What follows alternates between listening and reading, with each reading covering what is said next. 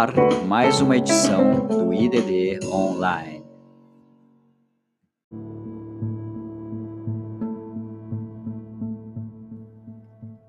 E você que está escutando esse podcast, nós gostaríamos de reforçar o nosso pedido de ajuda às pessoas mais necessitadas nesse momento de enfrentamento do Covid-19. Nós estamos pedindo doações de cestas básicas e ou produtos de higiene, ou ainda transferências bancárias para a CUFA, Central Única das Favelas do Paraná. O endereço de entrega é na rua Amauri Lang Silvério, número 1141, no bairro do Pilarzinho, Campo do Operário Pilarzinho, aqui em Curitiba. O funcionamento é das 9 às 18 horas. As doações financeiras podem ser feitas por depósitos no Banco do Brasil, agência 2421 dígito X, conta corrente 14194 dígito 1. O beneficiário é a Associação Artística Expressão Cultural e o CNPJ é 13047 539 1000 invertido, dígito 48. Muito obrigado por todo esse apoio. Continue nos acompanhando nas redes sociais.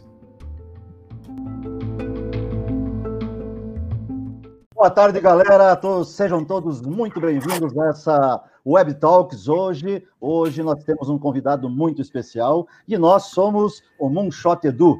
Eu, professor Mota, professor Paulo Tomazinho e professor Marlon Bruneta, é, criamos essa espécie de hub para que possamos conectar aqui professores, toda a comunidade de educação, gestores, coordenadores, é, com propósitos incríveis para a educação. E hoje quem está aqui conosco é o professor e engenheiro César Dyer. O, o Dyer aí um, um parceiro antigo nosso, engenheiro civil é, contemporâneo da Universidade Federal, é, mestre em tecnologias do concreto, também já atuou bastante em projetos e inserções fora aí do nosso país, lá na Espanha, em Portugal, Instituto Politécnico. Então, é uma pessoa assim com muita experiência, além de toda essa bagagem de engenheiro que ele possui, tem um fator aí que é incrivelmente importante, que é o fato dele ser um professor, um entusiasta em educação, e hoje ele é um diretor de planejamento do Instituto IDD.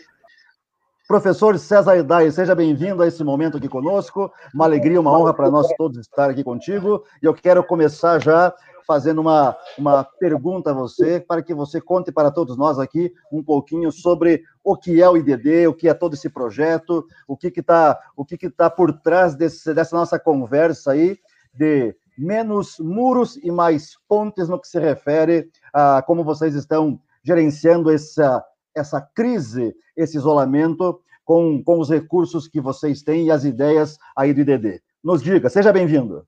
Muito obrigado, professor Mota. Primeiramente, gostaria de agradecer aí a esse trio espetacular de grandes professores entusiastas também do Moonshot Edu.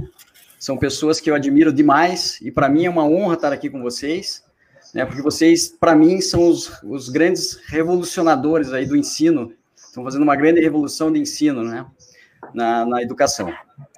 É, Para a gente começar, tá dando um eco aqui, peraí, deixa eu ver. O que, que é que está acontecendo? Meu celular. Fique tranquilo, ao vivo é isso mesmo, é ajusta aqui, ajusta ali, a gente vai, vai pondo fogo na, na conversa, sem problema. Aí, acho que agora. Agora vai parar. Deixa eu desligar Maravilha. o celular. O grande professor De Luca já está dando uma boa tarde para nós aí. De Luca, receba nosso Maravilha. abraço. O parceiro aí do professor Dair no IDD, uma pessoa aí que a gente também tem uma estima, uma amizade, uma consideração gigantesca. Estamos juntos, meu nobre amigo. Vai, é um professor grande, Dair. É um grande sócio também, uma grande pessoa. Vou contar um pouco dessa história juntos aqui. Sim, sim, sim. E, então, professor Mota, veja só. É, toda a história, a gente sempre se reverencia sobre o que você quer ser da tua vida, não é isso? Você, Aí. professor Mota, engenheiro civil, imaginou que um dia você seria um professor universitário? Você imaginou alguma vez na tua vida que você seria um consultor de educação? Professor Jamais, Paulo porque, Tomazinho. Mesmo porque, mesmo porque quando eu entrei na, na, engenharia civil, o meu, o meu sonho era ser um, um engenheiro calculista, cálculo estrutural. Não pensei que eu ia cair numa sala de aula. Ainda bem que isso aconteceu. Somos dois, somos dois. Professor Paulo Tomazinho também, não é? é um dentista, imaginava que um dia você imaginava que você iria para o lado da educação, que você iria ser um consultor educacional, que você seria um professor, coordenador de curso, né? Assim como o Marlon. Imaginava isso, Marlon, alguma vez? Não, né? Certamente também nenhum não. de vocês imaginava isso. Também não. E eu também jamais imaginei que um dia eu seria professor e que um dia, muito menos que um dia, eu teria uma instituição de ensino e tão jovem, né? Porque muitos ainda perguntam, você é louco? Você, com a tua idade, ser dono de uma instituição de ensino, sabe o tamanho do problema? É, hoje eu sei o tamanho do problema, mas, assim como todos vocês, eu sou o que você diz, Mota, sempre, um entusiasta. Eu sou um apaixonado, né? Eu tenho Deus no coração e a gente tem que ter uma coisa chamada propósito, um propósito maior. O que é que você quer para a tua vida? O que você quer fazer para a sociedade, né? Isso eu aprendi muito cedo com um avô meu, aos 14 anos, um avô nipônico, Américo Sato, também era engenheiro, e ele me deu esse toque e falou sobre o Ikigai. Imagine, mais de 30 anos, praticamente 30 anos atrás, né, me falando aí sobre é, esse propósito de vida. E eu não sabia que o meu propósito de vida, né, o meu propósito maior seria relacionado à educação, né, que seria formar pessoas. E eu acho que é esse o caminho, esse é o grande caminho, né? É isso que a gente está procurando. Não é aquele negócio assim, de ser famoso, de ganhar dinheiro. Não, isso não me importa. Me importa muito mais, a gente afeta a vida das pessoas e para a sociedade, né? Quando eu escolhi engenharia, eu também pensava assim, né? Mas nunca imaginava, imaginava como você, Mota, que eu ia ser um projetista de estruturas, gostava muito de matemática, gostava muito de física, e ainda fui cair na área de materiais, que é uma área muito mais teórica, mais científica, né? E que é apaixonante do mesmo jeito. E se você gostar daquilo que você faz, esse é o grande segredo. E o que aconteceu? Um ano, quando eu estava ali com os meus, é, no ano mais ou menos de 2005, eu conheci o professor De Luca num congresso que eu sempre participo desde 1997, um congresso do Instituto Brasileiro de Concreto, como eu estava falando para vocês. E eu acabava de entrar numa universidade do Paraná, né? E o professor De Luca já era professor lá conhecendo o professor De Luca neste congresso. Eu não conhecia ele dentro da universidade e os dois estávamos no curso de engenharia civil dessa universidade. Aí o professor De Luca diz: Você acabou de entrar na universidade, você tem uma visão aí da área de patologia, etc. e tal, né? E você não quer é, iniciar comigo uma, uma coordenação de graduação na área de patologia? Ele me pegou de surpresa, vou ser bem sincero. Eu disse para ele: Eu quero, eu quero, mas tem que ser o curso. Não pode ser mais um curso, não pode ser um curso simplesmente para cumprir tabela, porque a coordenação quer, porque a instituição quer. Tem que ser um grande curso para formar pessoas realmente para fazer a diferença, porque patologia, quer queira, quer não, vai mexer muito mais ainda com a vida das pessoas. Né? Você fazer um diagnóstico de uma obra, você fazer um reforço, recuperar, devolver ela, né? A sua capacidade estrutural, isso aí mexe demais com a vida das pessoas. Então teria que ser um curso. E aí eu falei para ele, nós vamos buscar os maiores especialistas do mercado. E no ano de 2006 nós iniciamos a primeira pós. E o que é muito legal é que o meu perfil é muito complementar ao do perfil do professor De Luca. E essa amizade nasceu ali, imagine, ele também estudou com você na Universidade Federal do Paraná, Mota fez engenharia civil com você, né? E eu nem conhecia vocês naquela época. Né? Vocês eram meus veteranos, a gente deve ter se cruzado lá pelos, pelos corredores da universidade, mas jamais tivemos contato. E então foi que eu é, comecei nessa área de pós-graduação, junto com o professor De Luca, perfis muito bons, complementares, e a gente começou uma amizade muito grande. E com o passar dos anos, vamos dizer assim que os nossos cursos de pós-graduação começaram a dar certo, essa receita que nós tínhamos, a maneira de tratar o ensino, né, o ensino presencial, que, por influência do meu pai, que também havia sido um coordenador de curso na, numa outra instituição por muitos anos, né? Também era um grande entusiasta, um, um incomodado, não era um acomodado, ao contrário, um incomodado, né? E ele já falava, imagine, na década de 90 de PBL, que ele queria pôr o PBL lá, queria pôr o PBL lá, e qual era o grande empecilho de pôr o PBL? O PBL já acontecia no curso de medicina, o empecilho dele do PBL era os professores. Mudar a cabeça dos professores né? E vocês sabem muito bem, passados aí 30 anos, a dificuldade continua sendo praticamente a mesma. Mas se a gente consegue espalhar essa sementinha que vocês estão fazendo, esse, esse trabalho maravilhoso que eu venho acompanhando, né, vocês em, diversas instituições de ensino, não somente no ensino superior, porque isso tem que começar lá embaixo na cadeia do ensino, né, a gente vai com certeza mudar. E justamente por isso eu pensava que o nosso curso tinha que ter algumas atividades diferentes, né? A maneira de trabalhar, o estudo presencial, o ensino presencial, e hoje eu vou dizer para vocês que isso vai ser muito mais forte, né? Porque realmente esse mundo VUCA, né, o tal da tal da muvuca, esse mundo né, é, é, é incerto, né, esse mundo complexo, volátil.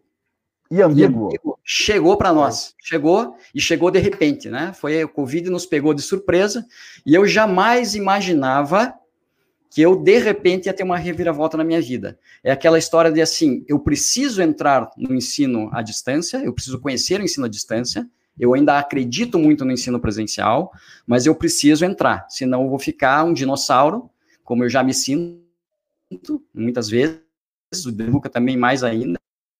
A gente precisava entrar, tinha diversos planos. Por exemplo, esse microfone que eu tenho aqui, eu comprei há anos e a primeira vez que eu estou usando foram durante essa semana. Semana passada eu comecei a fazer alguns testes.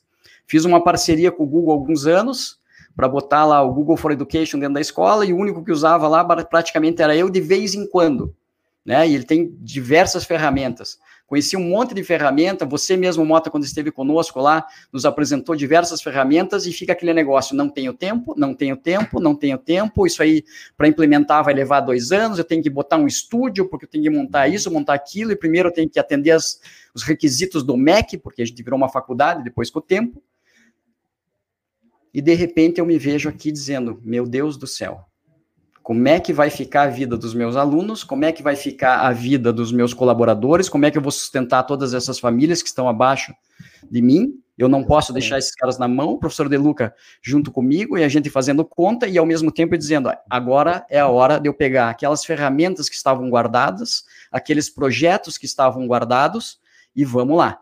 E daí sou eu aprendendo a criar Google Classroom, aprendendo a mexer com YouTube, aprendendo a mexer com Google Formulários, aprendendo a mexer com Google Meeting, né? E montando um projeto para os meus professores, até mexer com transmissão ao vivo, como nós estamos fazendo agora, né? Que é um negócio, e de repente, em uma semana, eu virei um entendido. Não vou dizer um especialista, porque é, é muito, mas um entendido né? Aprendeu comecei... a se virar, aprendeu a se virar para essa emergência. Para essa emergência. Que eu acho que talvez a formação de engenheiro tenha me ajudado um pouco nisso, não posso negar. Sem dúvida. Né? E vamos lá, o que, que eu vou fazer? O que, que eu vou fazer? Como é que eu vou falar com os meus professores? Pega procurador institucional, pega coordenador de curso, grava vídeo para eles, e eu sou um cara experimental. Não tem jeito. Se eu não experimentar, primeiro eu não posso dizer para eles, olha, se eu não me envolver com o processo, experimente, use e tal, depois você me conte. Né? Eu preciso ver primeiro para entender. Então, o que, que eu fiz? Um experimento com os meus professores. Eu gravei um vídeo explicando para eles como dar uma aula, né? Como usar as ferramentas do Google, como gravar uma aula, como dar uma aula ao vivo, etc. Um formulário, como é que se usa um formulário do Google, como usa o Google Classroom e experimentem, primeira semana. Show. E pedi para um deles para me mostrar a aula dele. Me põe em streaming sem os alunos saberem que eu estou lá e eu vou assistir tua aula. E era o que eu esperava, né? O que, que os professores imaginavam? Que, ele, que eles iam dar uma aula tradicional, da mesma forma que se dá uma aula dentro de sala de aula. Não tem como. Foi uma Não tem como. tragédia. Uma tra... Por que uma tragédia, né? No meu ponto de vista. Uma tragédia porque, primeiro, a aula fica extremamente monótona, é uma aula de slides, que o aluno poderia assistir isso em pedaços durante o dia, né? E você nem sabe como é que eles estão interagindo. Se ele não manda nada num chat, se ele não escreve nada, nenhuma mensagem, você não tem nem ideia, né? Nada e eu de deixei quieto. Muito frio. Deixei a primeira semana rolar, beleza. Na segunda perguntei, como é que foi? Um terror. Aí um professor que já era um pouco mais vivo disse, não, eu fiz um esquema diferente. Eu fiz uma, o teve uma outra dinâmica, a coisa andou. Eu falei, vocês já ouviram falar do Google Forms? Ah, então você falou do Google Forms e tal, papapá. Falei, então experimente o Google Forms. Experimente o Google Forms e estou dando mais umas ferramentas. Aqui tem o Socrative, tem o, o Kahoot, que é fantástico fazer quiz. E que tal se vocês gravassem pedaços de aulas de vocês e transmitissem e colocassem lá no, no, no, na sala de aula, né, para os alunos darem uma prévia e durante a sala vocês fazem atividades com eles. Tiram dúvidas e transformam numa dinâmica isso aí, porque a coisa vai render muito mais. E essa semana eles estão fazendo essa experiência. Né?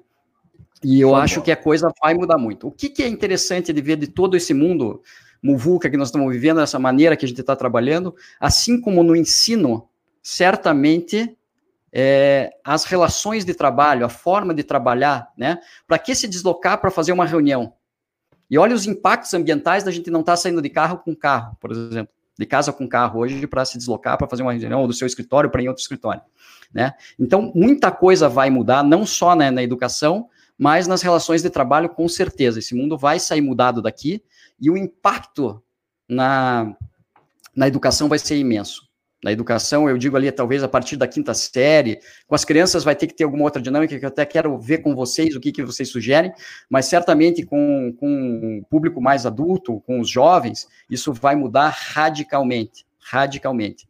E aí eu só falo uma coisa para o professor De Luca, que é o meu sócio, é o seguinte, o ensino presencial tem que ser o maior diferencial do mundo, tem que ser uma verdadeira experiência. Se não houver experiência para as pessoas, elas não vão sair de casa para assistir uma aula tradicional, porque isso ele pode assistir online sem estar interagindo com o professor. Foi a experiência que nós fizemos na primeira semana. E se as pessoas não mudarem, as pessoas da educação não mudarem rápido, vão penar. Vão penar. Essa é a minha visão.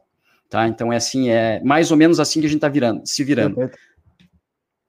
E, e, o, que eu, o que eu queria fazer, aproveitar aqui essa, essa participação minha com vocês, né? Que eu sei que tem muita gente também interessado nisso, é inverter um pouco o jogo. Eu sei que eu sou entrevistado, né? Uma honra fazer um convidado especial, mas na verdade é que vocês estão vendo que a gente até eu forcei é, a gente trans, transmitir pelo canal do IDD, né? Porque na verdade os meus entrevistados são vocês. Eu queria inverter o jogo. Opa, que maravilha! Tá bom? E aí, Pode ser? Eu sei que vocês adoram metodologias ativas e eu fiz né, uma chamada até para a ideia do meu pai lá no PBL nos anos 90. Eu sei que vocês adoram, adoram o, o sistema de peer instruction, de classroom, é, flipped classroom, né, sala de aula invertida, e outros métodos, como Digsol, que eu também sou fã, lá no curso de tecnologia é, da construção, nós estamos fazendo um grande Digsol em todo o curso. Digsol, para quem não sabe, não é o, né, como é aquele filme de terror, não é isso, é quebra-cabeça, né, um grande quebra-cabeça, para você ter a interdisciplinaridade dentro do próprio curso, que é uma grande dificuldade que a gente já tem, inclusive nos cursos de engenharia.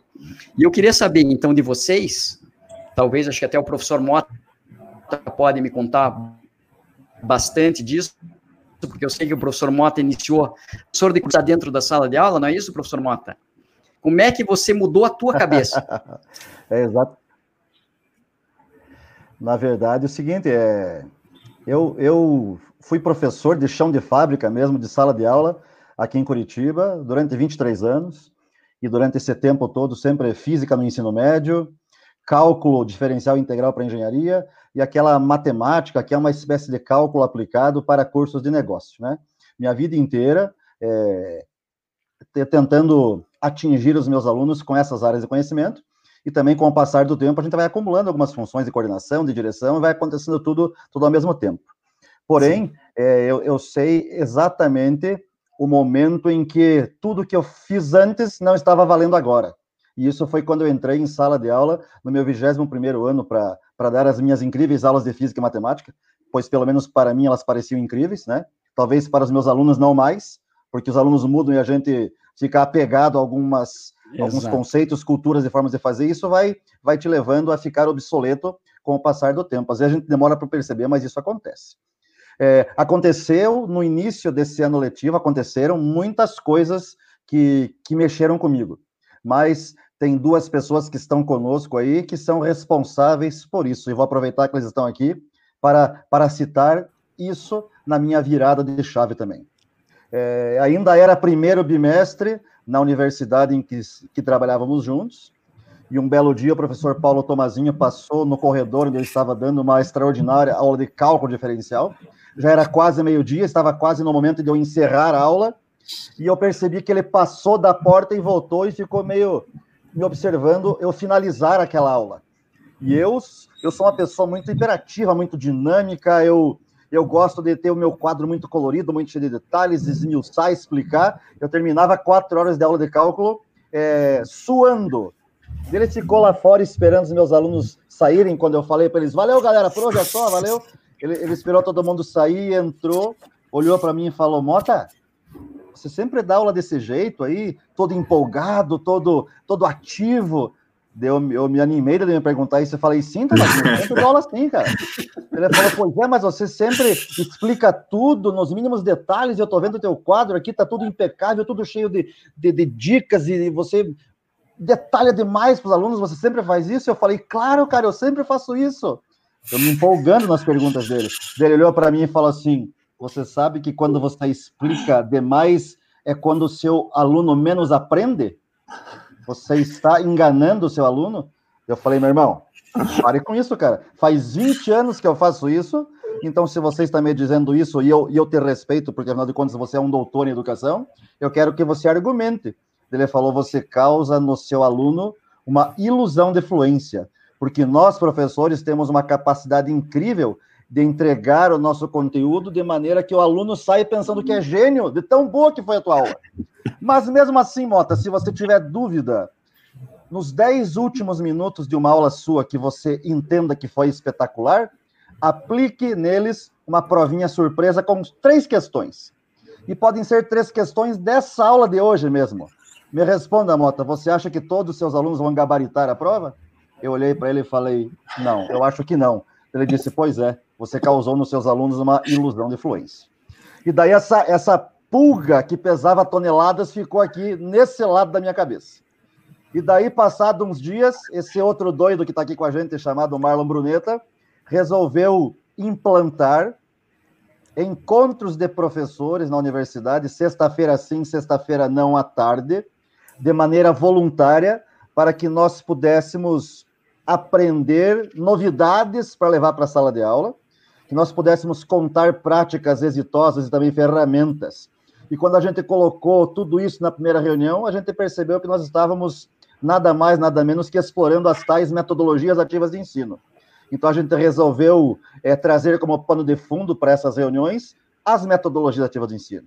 Daí Marlon é, começou a, a orientar todo esse time, essa equipe, trazer convidados para que nós pudéssemos efetivamente ter uma fundamentação. Nós tínhamos a obrigação de, na semana seguinte, aplicar isso em sala de aula, para que numa outra sexta-feira nós pudéssemos trazer o que deu certo, o que deu errado e tudo mais, e sempre o Marlon cutucando a gente. Então, assim, foi, foram vários ingredientes e várias pessoas que ajudaram a impulsionar esse movimento. Na educação, é, meu, meus queridos amigos, ninguém faz nada sozinho.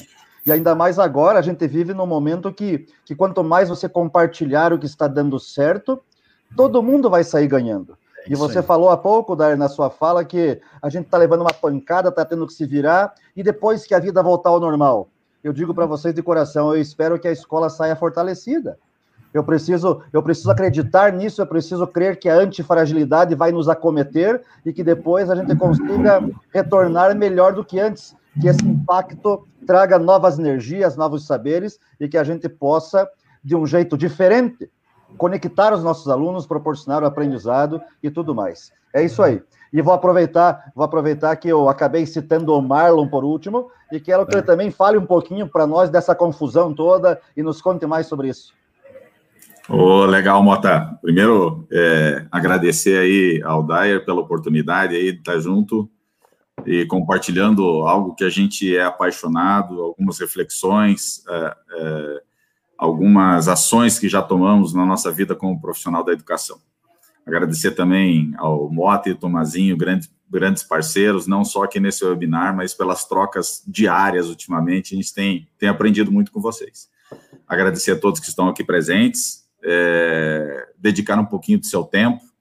Pode fazer suas perguntas, na medida do possível a gente vai respondendo. Caso fique alguma em aberto, depois a gente combine com combina com o Dyer como a gente responde isso. Eu vou começar é, pelo final da sua fala, Mota. É assim, primeiro, uh, se você me permite uma pequena correção. Eu era apenas o, o, organizador desses encontros, mas é, o criador, eu acho que foi um conjunto de times, que, de, de, de profissionais, excelentes profissionais que nós tínhamos ali, Então, isso foi uma, parceria, uma parceria muito grande. Eu tenho certeza que é, isso ficou é, na história de todos nós e modificou a forma com que a gente atua em sala de aula. Com certeza. Vou contar um, um, pouco da minha história. Eu sou professor há, há, mais de 25 anos. E quando eu comecei, eu imagino que a, a grande maioria da minha geração teve aula bastante tradicional e comigo não foi diferente. Então, as aulas eram centradas em mim e eu replicava o modelo que eu conhecia, transmitia usando quadro negro, voz, é, transmitia o conhecimento para os meus alunos. Só que há mais ou menos uns oito, nove anos atrás, eu comecei, comecei a sentir uma inquietação. Eu comecei a perceber que os meus alunos já não estavam mais dispostos a ficar me ouvindo pelo tempo que eu estava disposto a estar tá transmitindo a informação para ele. E aquilo foi me incomodando. E nós que somos profissionais da educação, a gente recebe de, de, presente a cada início de semestre, a cada início de ano, a nossa turma. A gente não tem como modificar os alunos. Isso é um presente que a gente recebe. A gente não consegue então, escolher quem vai estar na sala de aula, né, Marcos? Exatamente. Então, como eu não tinha como modificar os alunos que vinham e cada vez eles vinham mais impacientes, eu tinha que mudar a forma de atuar. Só que aí tinha um dilema que era o seguinte: o que fazer e como fazer? Então, no começo eu não sabia, a busca foi uma busca individual. Comecei algumas ações é, por conta e risco meu, cometi alguns acertos, mas cometi muitos erros. E foi no ano de 2015, se não me engano, participando de um evento é, organizado pelo consórcio STEM Brasil, que eu conheci dois profissionais que eu virei fã é, e me apresentar as tais metodologias ativas, que é o professor Eric Mazur e o professor Bennett Goldberg. O professor Eric Mazur é o uh, criador da metodologia Peer Instruction, ou Instruções por Pares, e o professor Bennett Goldberg, na época, falou da tal da sala de aula invertida. E eu saí dali é, realmente muito encantado com aquilo. Aquela minha busca parece que tinha encontrado um caminho. E aí voltei para a universidade, é, em conversas aí com meus dois grandes amigos, Mota e Tomazinho, a gente então resolveu é, criar esse grupo voluntário que a gente denominou GEMAT, Grupo de Estudos de Metodologias e Tecnologias Educacionais. E aí a minha vida como profissional da educação realmente mudou. Eu é, conheci uma série de, de tecnologias novas, metodologias novas, e me tornei um profissional muito melhor do que eu era, apesar de anteriormente me achar já muito bom no que eu fazia, porque o meu retorno com os alunos já era positivo.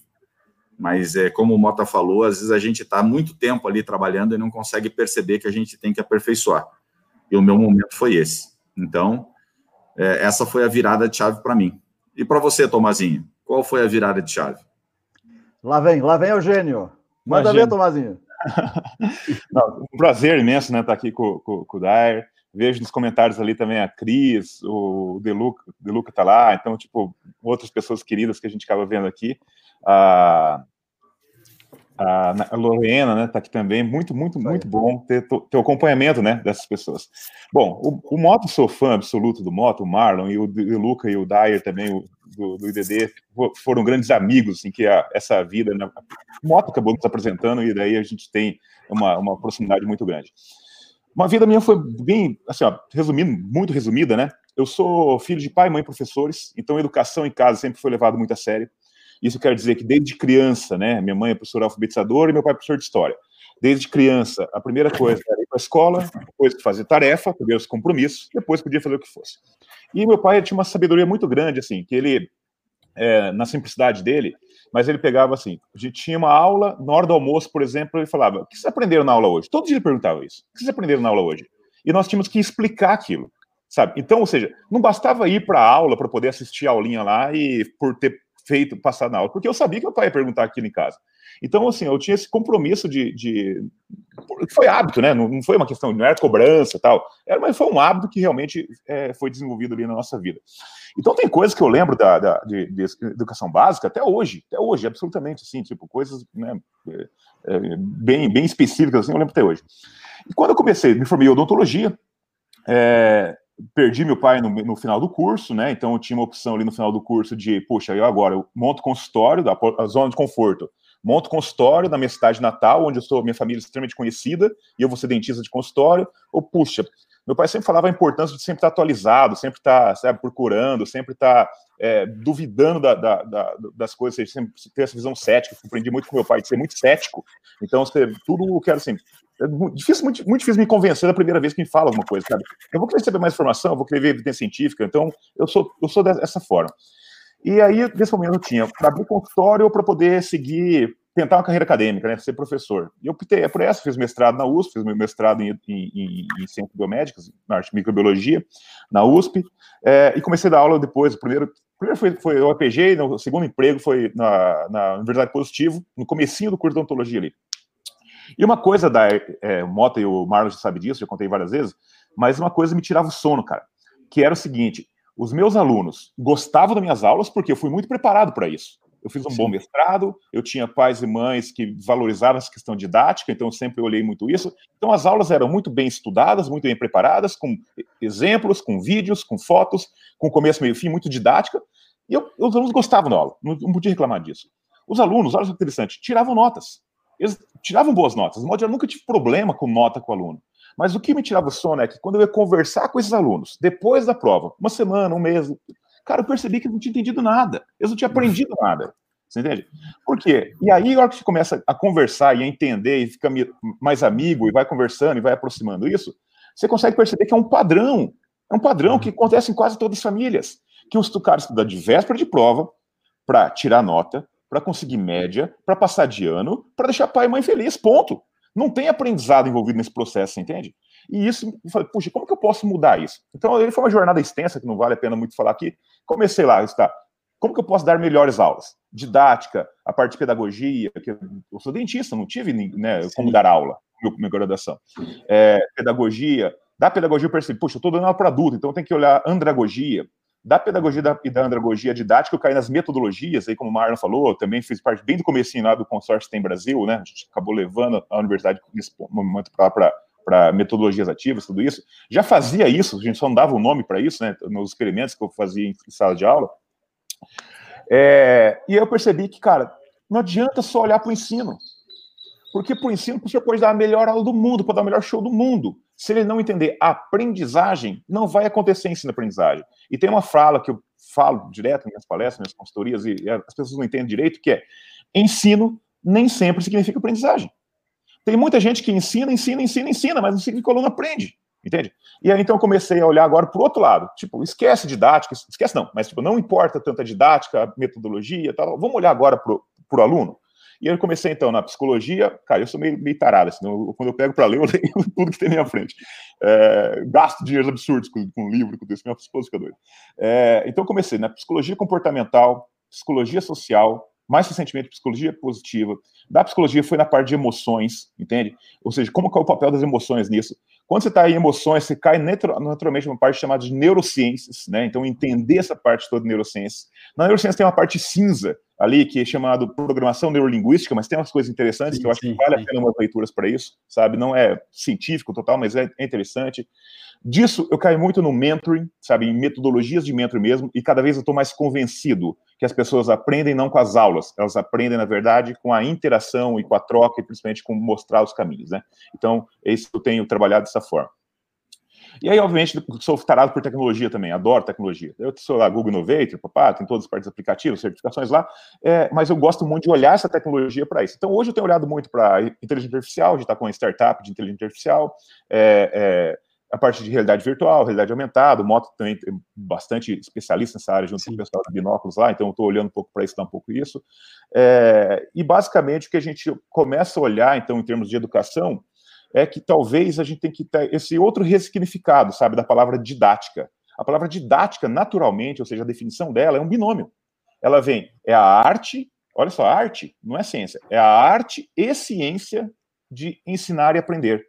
E eu acho que a gente está olhando muito para o ensinar e muito pouco para o aprender, sabe? Então eu tenho dedicado hoje uma boa parte do meu, do meu tempo de pesquisa numa, numa área nova, tá?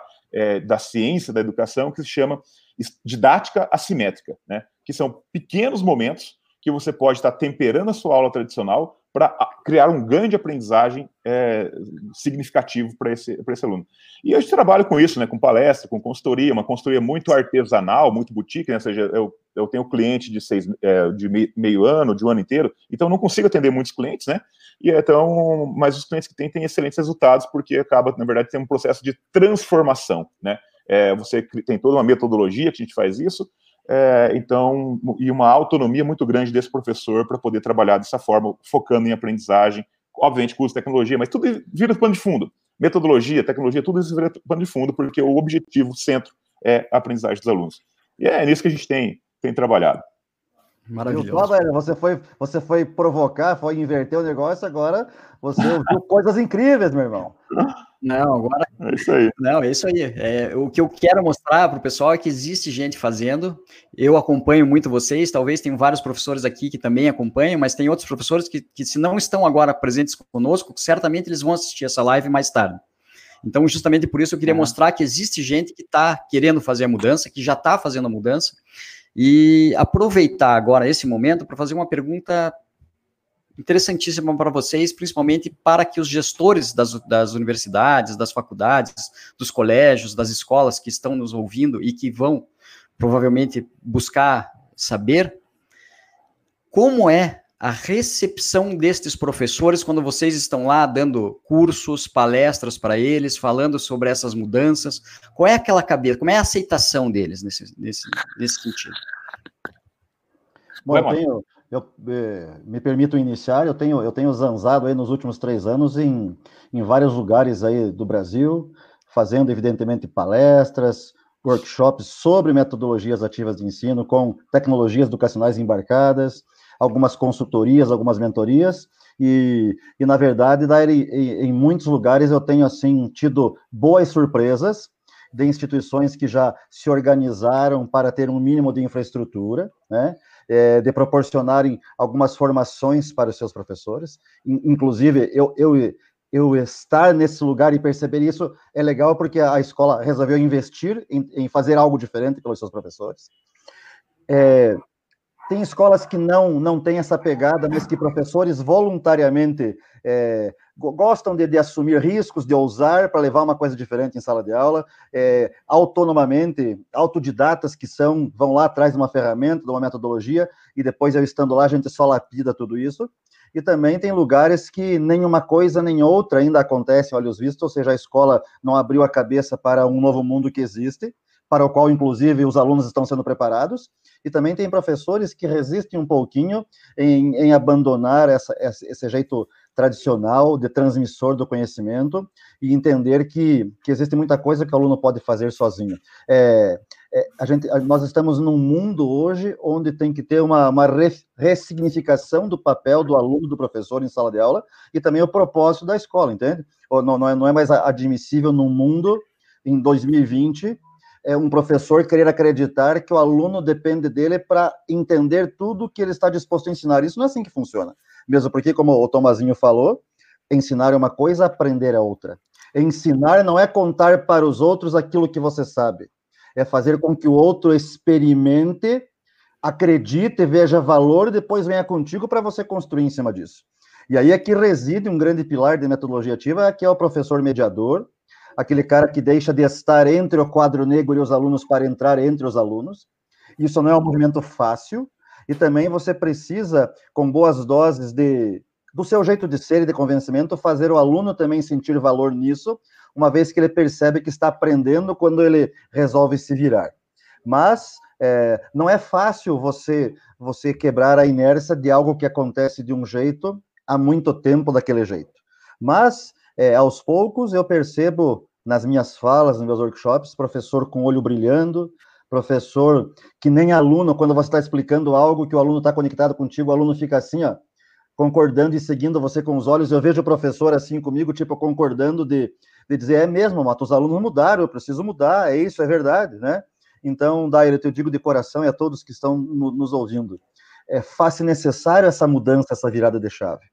Desde que nós começamos esse isolamento até o dia de hoje, diariamente, pelo menos uma mensagem por dia de algum professor de uma escola onde eu estive, me manda assim uma mensagem, uma espécie de gratidão, dizendo assim, Mota, Que bom que você esteve aqui, cara, porque você nos ensinou aí como que eu monto uma sala de aula virtual, como que eu monto um Google Forms, como que eu interajo com o meu aluno por meio de um aplicativo que pode ser gamificado ou não. E agora a gente está usando isso aqui, cara. Então, pô, que massa que você veio aqui abrir nossos olhos. Ou seja, desde que essa loucura começou, a nossa curva de aprendizagem não saiu do V0 igual a zero. A gente já tinha uma certa noção e agora a gente está tocando barco, né? Acelera, né? Acelera. Né? É, então isso que é bacana. E, e, e, nesse contexto, eu quero jogar a bola para o Marlon aí, para que ele também nos diga a experiência dele, a visão dele é, em toda essa confusão aí. Perfeito.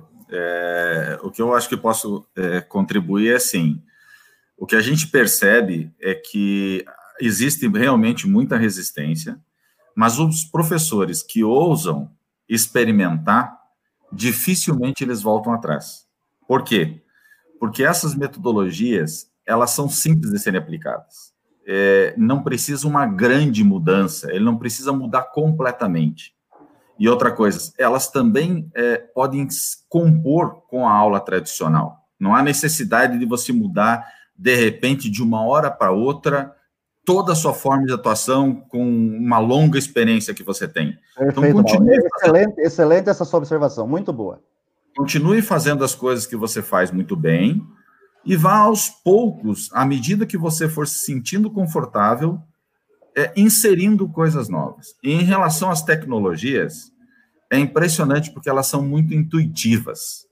Então, eu imagino que é, esse momento está sendo um momento muito rico. A gente observa nas timelines das nossas redes sociais vários professores compartilhando fotos é, é, descritivos das suas ações nesse momento de isolamento social e, e muito encantados com o que eles estão fazendo.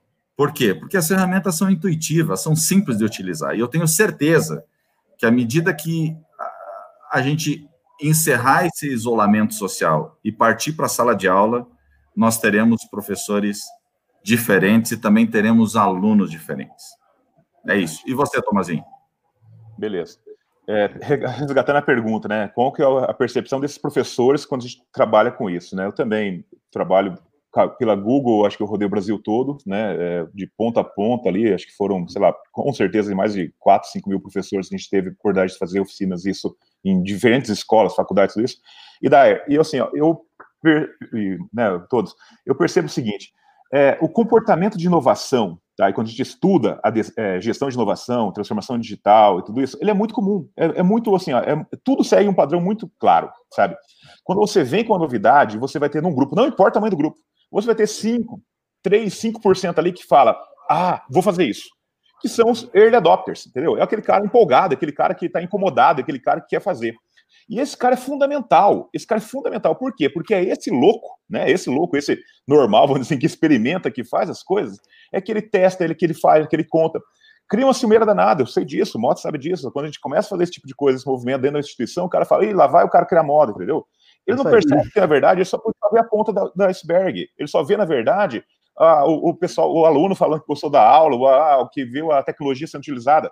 Mas ele não entende que, na verdade, tem muito trabalho, tem muito pensamento, tem muito planejamento, sabe? Que está abaixo da linha da água, né? Que está no, no, no, no, iceberg mesmo, para poder sustentar tudo aquilo que aparece, que é entrar com o showzinho que alguns acham que é o. É, ah, tá enrolando lá. Pô, enrolando não, o cara tá aprendendo.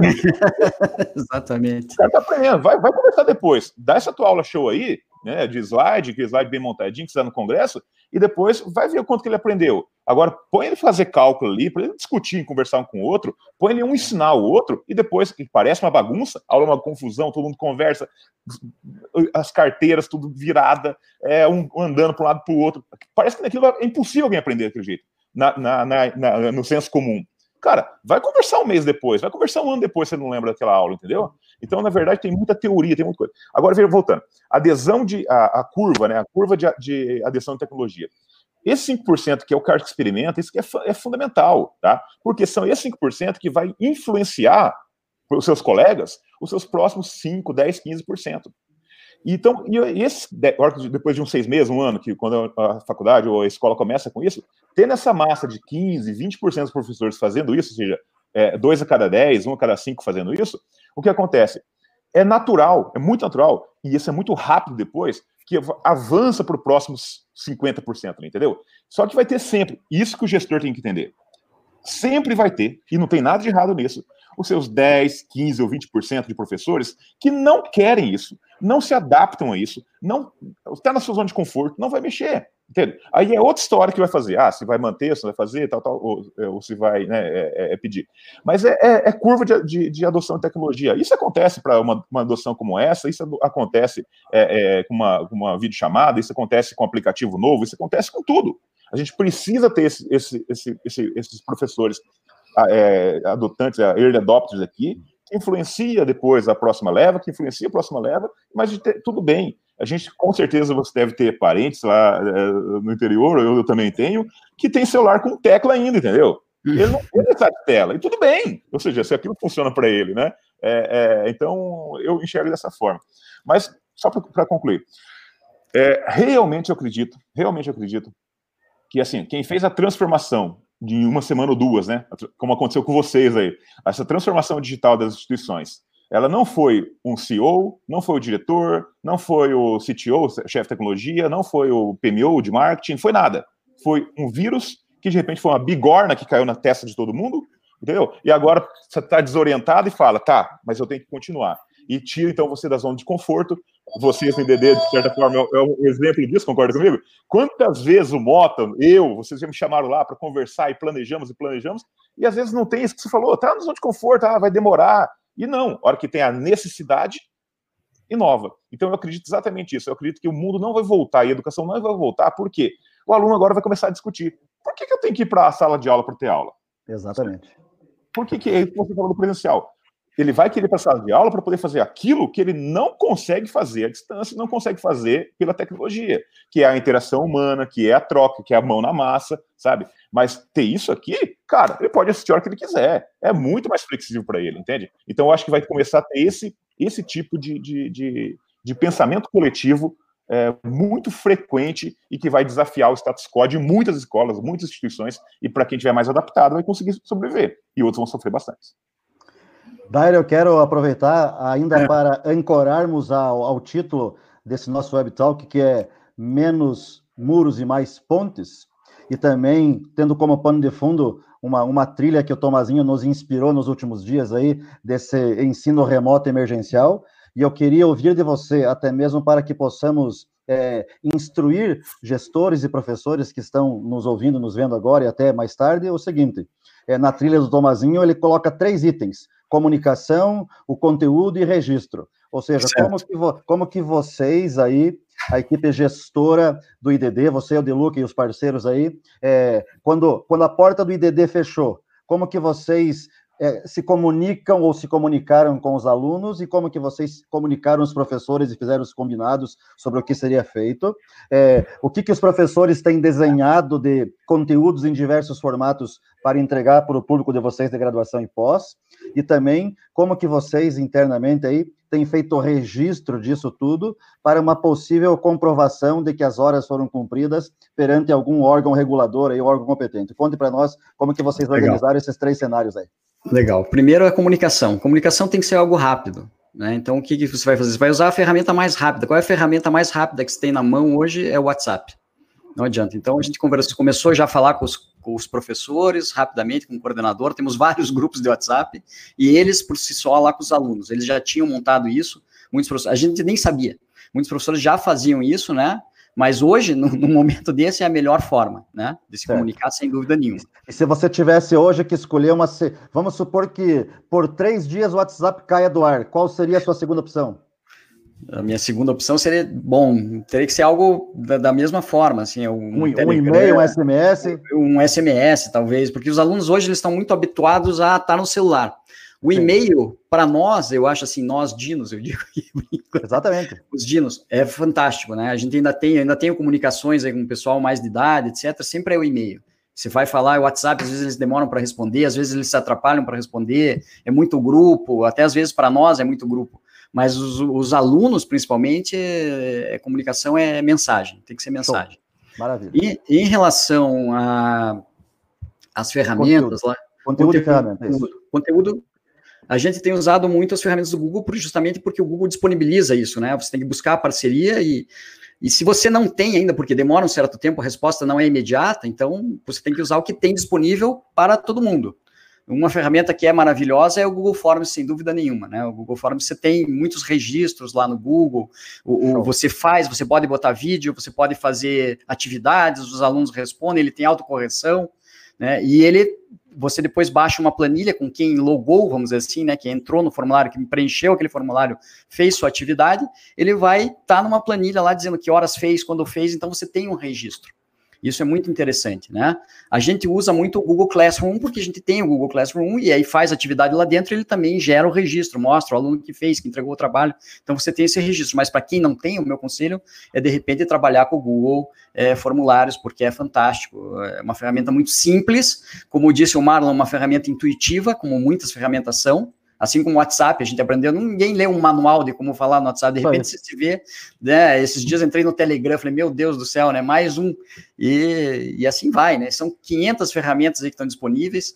É, hoje a gente até ia fazer uma transmissão, pena que caiu minha internet aqui, até peço desculpas para vocês. Eu ia mostrar para vocês uma ferramenta de fazer a transmissão do que a gente está vendo aí, que vocês estão vendo na tela hoje, no é, Instagram. Ah, a live do Instagram só dá para fazer duas pessoas. O, Mota me perguntava, mas Daira, como é que vai ser? Eu falei, não, fique tranquilo, Mota, vai ser o que você vai estar tá vendo aqui, que o público vai estar tá vendo, vai estar tá lá no Instagram, porque eu descobri, eu fui atrás. Mais um aprendizado, aprendendo mas, com o professor e essa Daira. troca, né? E essa troca. É. E é isso que é muito legal. E é isso que é muito legal. Então, é por aí. E agora eu queria escutar de vocês, para a gente finalizar, porque vocês são os caras, né, que têm a visão. Eu sempre digo assim: tem a pessoa que que está experimentando e vocês já estão naquele nível lá em cima, vocês já estão olhando lá para baixo e vendo, poxa, é, olhando para frente, na verdade, qual é o futuro disso tudo? Que perspectivas vocês estão imaginando para essas instituições de ensino que estão falando conosco, né? Nós somos uma instituição pequena, e quando você é pequeno, você tem que ser rápido, e você consegue ser rápido. Mas quando você vê uma grande estrutura, eu falo isso porque eu trabalhei muitos anos com engenharia também e já sei o que é trabalhar numa empresa pequena que vai se tornando média ou trabalhar com empresas grandes e você vê que para é, mudar essa cultura não é tão rápido. Você não consegue. Como é que vocês enxergam isso? Né, para onde, qual vai ser a tendência? As grandes têm aquela, aquela, aquele comodismo, de certa forma. Não vou generalizar, tem grandes que têm uma visão melhor, mas às vezes eles pensam assim: não, nós temos condições. Agora os pequenos é que vão quebrar porque eles né, não têm verba, mas tem. O Brasil, se você quiser, você consegue empréstimo, você tem linhas de crédito, você tem que ser empreendedor. O grande problema é que nós, dentro da faculdade, também não somos formados, além do, dos cursos de gestão, somos formados para sermos empreendedores. Mas você tem linhas. Agora, os grandes, o problema não é mais a questão financeira. A financeira está resolvida, o problema deles. Mas e como é que vocês aconselhariam esse pessoal aí para fazer essa mudança e se adaptar rápido ao que vai acontecer? Veja, Dair, eu vou, eu vou me abraçar no meu último podcast que eu lancei esses dias aí, que tem o título Precisamos sair da escola para aprender. Quem precisamos? Primeiro, a própria escola, a própria escola representada pelo seu mantenedor e pelo seu diretor, que de repente, nesse momento de urgência e emergência, percebeu alguns valores é, que estão ali embarcados nas tecnologias. Porque agora aqueles que resistiam vão ter que aprender aprender, inclusive, nomes, vocabulários, jargões, para ter até uma nova conversa depois que tudo voltar ao normal, entendeu? Então, eu já, eu já começo a ficar feliz nesse ponto. Então, a escola precisou aprender. Segundo, os professores também precisaram aprender rapidamente, é, fazer essas conexões, é, ter esse entendimento de que ele não precisa estar fisicamente com o aluno para que o aluno aprenda, mas também isso depende de alguns ingredientes. Um deles, o Tomazinho falou, tem que ser uma experiência tem que ser uma experiência de aprendizagem. E ainda tem que ser uma experiência emocionante de aprendizagem. É, eu, eu, não posso querer reproduzir aqui na minha casa, colocar um quadro negro aqui atrás e ficar escrevendo e falando ali. É, isso vai ser pior do que está fisicamente. Então, então eu, eu, tenho que me colocar no lugar do meu aluno para perceber agora, meu, esse cara está em casa, o que será que eu vou entregar para ele de legal? E pensando que depois, no futuro, quando a escola reabrir, eu possa resgatar isso. Então, por isso eu sou, eu sou apaixonado pela sala de aula invertida, entendeu? Então, eu acho que agora os professores, à medida que forem criando seus conteúdos, ou até mesmo curando coisas prontas entregando para os alunos, ele não tem que ter uma cabeça que ele pensa assim, que o aluno vai explorar tudo. Cada aluno tem um jeito, cada aluno tem o seu, o seu, tempo. Pode ser que um aluno leia mais do que foi, foi mandado para ler, tem um que ouve mais, outro assiste mais, outro recorta, cola, pinta e borda. Então, o professor precisa entender e ter um aprendizado que é o seguinte: quanto mais diversificado esse pacote de materiais ele encaminhar e que tenha o mesmo tema envolvido, ele conseguirá atingir mais alunos. E depois, quando ele voltar para a sala de aula, como o Marlon falou agora há pouco, ele não vai mais conseguir dar aula de antes. Porque se ele foi capaz de pegar o smartphone, gravar um vídeo de cinco minutos para alunos dizendo assim: meu amigo, o professor está aqui com você, estamos juntos, você está aí em casa, mas eu estou aqui, ó. Você já, você já pensou sobre queda livre? Será que um corpo cai ou ele é atraído? Pô, o professor pode fazer um conteúdo ali num vídeo, e quando o aluno abrir isso em casa, ele vai se encantar, vai até mostrar para o pai e para a mãe: ó, o professor aqui, depois ele vai voltar a atenção, vai voltar a fita, vai avançar a fita, ele vai fazer o que ele quiser com esse conteúdo, cara, entendeu? Então, muito massa. E outra coisa, quem precisou aprender também, e, e até olhando num cenário da educação básica, são os pais, porque os pais também estão ali como mediadores, como professores temporários em casa, e que ele sabe que de repente ele vai ter que usar a impressora do escritório dele em casa para imprimir algo, que ele vai ter que sentar com o filho para acessar um arquivo, e aí inúmeras, inúmeras atividades, principalmente com os menores. Ou seja, respondendo assim a sua pergunta, se, se todos esses pequenos aprendizados acontecerem, eu acredito que julho, agosto, quando a gente voltar à, à, vida normal, que eu espero que seja nesse momento aí, que, eu, que eu citei esses meses, que, que nós saiamos fortalecidos, que todo, que todo esse ecossistema de educação saia realmente com aprendizado e que nós possamos daí sim alavancar e avançar o que está o que tá pendente aí na educação do nosso país.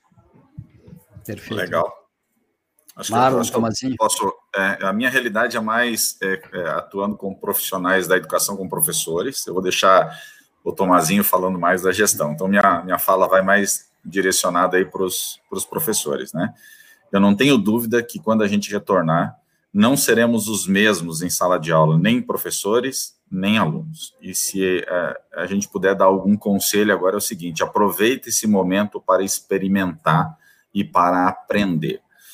O volume de ofertas de cursos gratuitos uh, nesse momento de isolamento é gigantesco. Cursos que antes custavam caro ou, ou tinham um valor significativo, hoje estão disponíveis gratuitamente. Eu vou citar aqui o meu amigo Paulo Tomazinho, ele tem é, quatro cursos muito bons, né? Falando de neurociências, de ilusão de fluência, que ele citou no, nos cursos, de, na, na, fala dele anteriormente, são cursos que valem a pena, são cursos que antigamente compunham a renda mensal dele, e como ele é um cara é, muito colaborativo e entendendo a situação, está disponibilizando gratuitamente. Já foi citado aqui, vou reforçar o convite para que vocês assistam, então, o podcast do nosso amigo Mota, também com suas reflexões, tenho certeza que vai acrescentar muito como profissional da educação. E além deles, existem uma série de outras, eu vou citar aqui, é, citei nas outras, nos outros webinários, é, a, os educadores, o grupo de educadores do Google é, no Brasil criou um formulário com 57 recursos tecnológicos, eles fazem um resuminho do que aquele recurso, para que ele serve, e aí no final o link para acessar caso é, você tenha interesse de utilizar. A gente pode até combinar aí da de disponibilizar isso no, no, canal do YouTube de vocês. Eu acho que vai ajudar muita gente. É, é, é eu acredito assim que nós é, temos uma grande oportunidade de sairmos muito melhores do que a gente entrou nessa, né, na, nessa pandemia do Covid-19, pensando como educadores. E eu acredito que isso vai acontecer, nós somos é, profissionais bastante criativos e vamos saber, essa, vamos saber sair dessa muito mais fortalecidos. Então, a minha palavra é mais uma palavra de incentivo, de buscar, de correr atrás, de estar tá preparado por uma nova fase que a educação brasileira vai atravessar em poucos dias à frente. Aí. Bom, assim. Beleza. Bom, é, você é gestor também, além de professor de sala de aula gestor, eu tenho uma preocupação absurda, né, de como que vai ser justamente esse momento, porque, como você disse, exatamente o que aconteceu com o professor que, de uma, uma noite para amanhã, fechou e não pôde entrar na sala de aula, né, entrar nas escolas, a mesma coisa aconteceu com a gestão, né? Ou seja, nós nunca, e pensando é, o, o negócio da educação como um todo, que eu ando bastante, eu converso bastante com gestores, com diretores, né, com sindicatos, tudo isso. Então, ou seja, o negócio da educação como um todo, no Brasil, ele, em média, ele é um negócio familiar, ou um negócio é, pequeno, altamente centralizado, né? Ou seja, é, é, é, é o dono ali que, que, que cuida de tudo, tudo sobre a asa do dono, né? É, no microgerenciamento, microgerenciamento de é, é, que horas que entrou, que horas que saiu, né, bateu ponto, assinou ponto, né, desse microgerenciamento da, da sua equipe, de coordenadores, de professores, diretores, todo mundo isso, é, sempre numa lógica de comando-controle, né, tipo, faça isso, faça isso, e eu acho que essa é uma grande oportunidade, a grande oportunidade de talvez as instituições de ensino começar a olhar para um pouco de gestão mais moderna, que as startups já fazem isso, né? Que é uma, uma gestão por é, é, mais enxuta, é uma gestão com a filosofia lean, né? De construir, testar, aprender com isso, construir de novo, com horizontes muito mais curtos, ou seja, percebemos agora que planejamento estratégico de cinco anos não adianta, né? Porque foi jogado no lixo, começa tudo zero. Então, eu acredito que se tiver essa filosofia de pensamento de startup, por que eu falo de startup? Porque eu, é uma coisa de inovação que eu tenho sempre, há muito tempo já é, ando com isso. Já tive startup, já vendi startup, já estou em startup de novo, e eu posso dizer que no, no, tenho duas que eu estou acompanhando auto, é, imediatamente, né? Que é a, a, a Rubo aí, que é a inteligência artificial e a Estudo Online, que é uma plataforma também para esse estudo emergencial, o que acontece? É, os times não pararam. Por quê? Porque o jeito de gerir o time, embora era um presencial, tinha escritório, todo mundo vinha, mas o jeito de gerir aquilo sempre foi toda segunda-feira de manhã faz, na verdade, uma, uma, um planejamento, chama Scrum essa metodologia, faz um planejamento daquela semana. O objetivo, na verdade, os indicadores chaves de performance e os objetivos é, é, e os resultados chaves é para aquela semana, entendeu? Por quê? Porque a gente sabe, se a gente der um passinho a cada semana, a gente sempre está caminhando, sempre está evoluindo. Então não precisa pensar tão longe. A gente tem sim o mira lá longe, o moonshot, né? A gente mira lá longe, mas a construção é toda semana. Então, assim, ferramentas como Trello, de gestão de projeto, metodologias como Scrum, né? É, é, o próprio pensamento Lean, de testar o tempo todo, tem a questão da experimentação que já foi falado aqui. Eu acho que esse pode ser o grande legado para essa modernização da gestão das escolas das instituições no Brasil. E porque isso pode acontecer tanto a parte da gestão quanto a parte pedagógica, sabe? Para que fazer um planejamento tão engessado, é, é, é, um planejamento pedagógico tão engessado, se a gente pode estar experimentando? Imagina isso. Imagine que a escola tem 200 dias letivos. Imagina que um professor pode fazer 200 experimentos no ano. O quanto que essa escola aprende durante o ano. O quanto que essa universidade aprende durante o ano. Então, acho que é nessa linha que a gente tá, tem essa grande oportunidade e por isso que eu também acredito que vamos sair muito fortalecido. E aí a teoria de Taleb, né, do antifrágil, as coisas que se beneficiam com caos. Eu acho que esse caos todo, eu acho que a escola pode pensar numa escola antifrágil, num professor antifrágil, num gestor antifrágil, e por que não pensar em Brasil, né, uma educação antifrágil? Que não é. importa a crise que vier, a gente vai saber dar um, um passo além e sair melhor do que a gente entrou. Maravilha. Excelente. Professor excelente. Dyer, estamos com uma hora e seis Nossa, minutos de live. Estouramos o tempo. Quero, né? E eu quero, eu quero ver as suas considerações finais o que, que você queria deixar de recado aí para o nosso público, para essa nossa educação e para todos que, que nos assistem e nos ouvem. Muito obrigado, professor Mota. Bom, meu recado é o seguinte: é, primeira coisa que você tem não é a paixão pelo, somente pelo ensino, é por prover mudança na vida das pessoas. Então, quando você escolhe a profissão de ser um professor, você está escolhendo fazer a mudança para melhor ou pior na vida de alguém. Né? É, vocês falavam há pouco aí sobre os, os, alunos, os alunos são muito diferentes, né? E o professor tem aquele estigma de olhar para um determinado aluno que não está prestando a, atenção na sua aula e dizer esse é um péssimo aluno e aquele aluno que está lá colado em você é o melhor aluno. Não. Eu, o que eu imagino e sempre imaginei, porque eu fui um aluno também, o professor Mota foi aluno da Federal, que às vezes a gente nem tinha aula, né? Tinha que se virar. A nossa metodologia ativa era se vire, né? se vire. Aula dada. Né? Mas, é, a metodologia ativa é aula, aula dada. dada. Aula dada. Né? Daira, é... eu quero aproveitar esse gancho que é. você falou, desse propósito, dessa paixão. Eu sempre digo para, para os professores uh, o, o seguinte: se um dia você escolheu ser professor, isso significa que você escolheu estar diante de pessoas para entregar para eles o que você tem de melhor, para que ele evolua. Então, se você não está, é se você não está afim disso, você não, não deve estar em sala de aula. Se uma vez você aceitou estar em sala de aula para inspirar pessoas, entregue o que você tem de melhor para que o outro evolua melhor e mude o mundo. É assim que funciona, cara. Perfeito, perfeito. Lembrando que o professor é só um caminho, é um caminho, né? O professor provém caminhos para esse aluno fazer a diferença, ele é que vai escolher o caminho que ele vai trilhar. Então você vai abrir vários caminhos para ele, vai dar as oportunidades, mas ele também tem o papel dele, isso que é importante. Mas se você puder prover esta mudança, né? E existe aqui, o Tomazinho é, é ficcionado por livros, eu também, e agora estou meio por séries, viu, Tomazinho? E tem uma série que me encantou demais na Netflix, que eu aconselho que todo professor assista, que se chama Merli.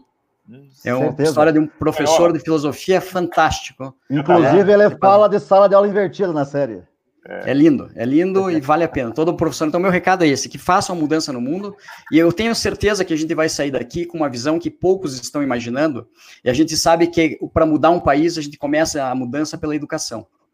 Se a gente conseguisse colocar a internet em todas as favelas, em todas as comunidades, e se cada professor desse país pudesse dedicar um pouquinho do seu tempo para atender esses alunos que vão ter acesso à internet, que não têm acesso a escolas, nem públicas, nem privadas, a gente começaria a fazer uma grande diferença. Então, eu estou lançando para vocês aqui uma ideia de um projeto social, além de tudo isso maravilhoso que vocês estão fazendo, de lançar um projeto social nesse sentido. Eu sei que a gente, se a gente for para cima do Google, se a gente for para cima das empresas que estão trabalhando com a educação, né, uma mudança que a gente pode fazer no nosso país e por que não no mundo.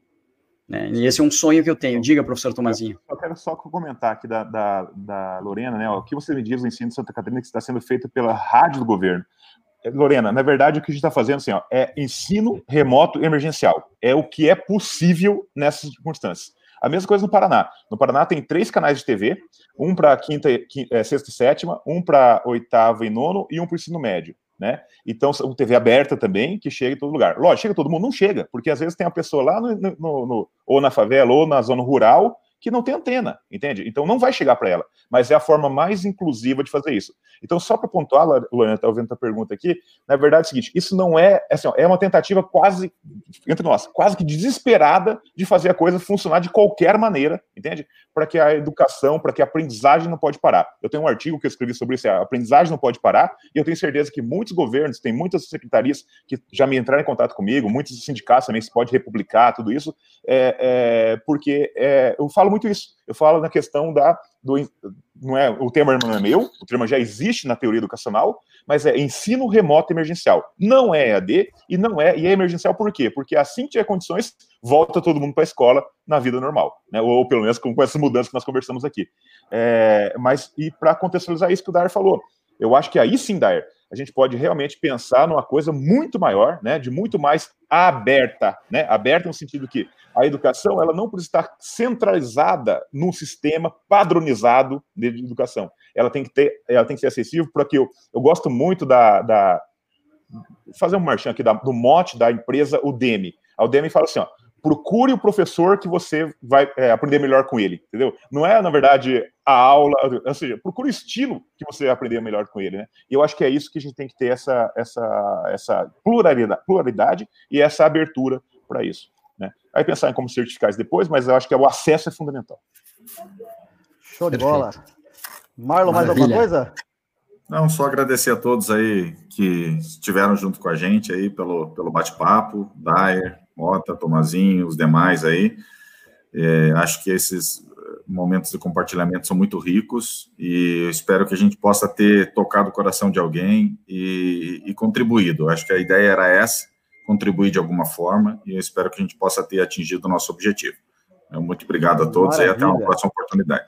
Tem uma, uma pergunta, uma pergunta aqui que eu estou vendo da Heidi Rodrigues. Gostaria de saber como repassar o conteúdo dessa live para um diretor de escola. Ela vai estar aberta no canal do IDD Online, que você está acessando agora nesse momento, tá?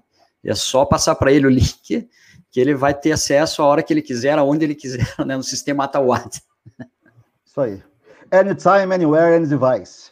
É isso aí, galera. Show de bola. Essa foi mais uma Web Talk com esse extraordinário professor, esse empreendedor, esse visionário, professor César Dyer, junto, junto comigo, com o professor Tomazinho, com o Marlon. Nós fazemos parte de um projeto novo chamado Moonshot Education, onde a gente quer concentrar, fazer uma espécie de hub de educadores, de gestores educacionais conosco, para que nós possamos, sim, fazer aí a mudança que a nossa educação precisa. Nós precisamos aí fazer isso a várias mãos, então procurem nossas redes, Moonshot Edu, nosso Facebook, nosso Instagram. Em breve vem novidades por aí. Vale ressaltar que essa live, portanto, ficará no canal do IDD Online. Você poderá acessar a qualquer instante, em qualquer momento aí. E é isso aí, estamos juntos para fazer essa transformação, esse mexe, remexe. Porém, meus amigos, esse movimento não pode demorar muito, pois o futuro, futuro é, agora. Valeu! Valeu, moçada. Valeu, abraço. É muito importante, Zaire. Fala rapidinho da questão. Eu vou falar rapidinho aqui, é, é até porque é, a gente está deixando as, as lives abertas e tudo, né? A única, o IDD não está dando aula gratuita, não está oferecendo aula gratuita, nem lives gratuitas. Gratuitas que eu digo é o seguinte, no sentido de, ah, eu quero fazer o meu marketing. Não, não, não é isso. Nós queremos realmente, como educadores mesmo, promover mudanças e compartilhar nesse mundo que, como bem o Mota colocou, é compartilhamento que faz toda a diferença. E existem pessoas nesse momento, nós ainda estamos conseguindo nos virar, dar um jeito, né? Mas tem pessoas que não têm mais emprego, não têm comida, não têm material de higiene, são as pessoas que estão mais sofrendo e que sofrerão certamente com essa é, pandemia que está acontecendo do, do Covid-19. É, e a única contrapartida que nós pedimos é que você faça uma doação. E essa doação pode ser através de, de, um, de, de, de produtos é, de alimentos, produtos de higiene ou até mesmo um depósito bancário. Nós, neste momento, estamos pedindo um apoio para a CUFA, a Central Única das Favelas, tá? que pode tá aí o endereço, ser entregue na rua Mauri Lang Silvério, aqui em Curitiba, número 1141, no Pilarzinho, né, no campo do Operário Pilarzinho. Funcionamento deles das 9 às 18. Tá? Então é a única coisa que a gente pede como contrapartida por você poder assistir essa live, por poder é, escutar esses professores maravilhosos aqui, de, por quem eu tenho tanto apreço, né? E as outras lives aí que nós vamos estar promovendo. Gratidão imensa por vocês aí. Muito obrigado, Maravilha. muito obrigado mesmo. Foi um junto, prazer valeu, estar com vocês. Valeu a todos vocês que estiveram conosco. Estamos juntos sempre. Valeu, Dair, Tomazinho, Marlon. Vamos nessa. O futuro é agora. Sempre. Tchau, tchau. É isso aí. Tchau, tchau. Tchau.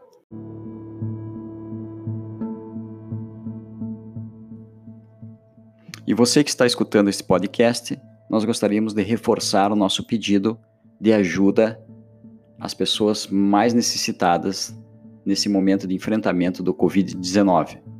Nós estamos pedindo doações de cestas básicas e ou produtos de higiene, ou ainda transferências bancárias para a CUFA, Central Única das Favelas do Paraná. O endereço de entrega é na rua Amauri Lang Silvério, número 1141, no bairro do Pilarzinho, Campo do Operário Pilarzinho, aqui em Curitiba. O funcionamento é das 9 às 18 horas. As doações financeiras podem ser feitas por depósitos no Banco do Brasil, agência 2421 dígito X, conta corrente 14194 dígito 1.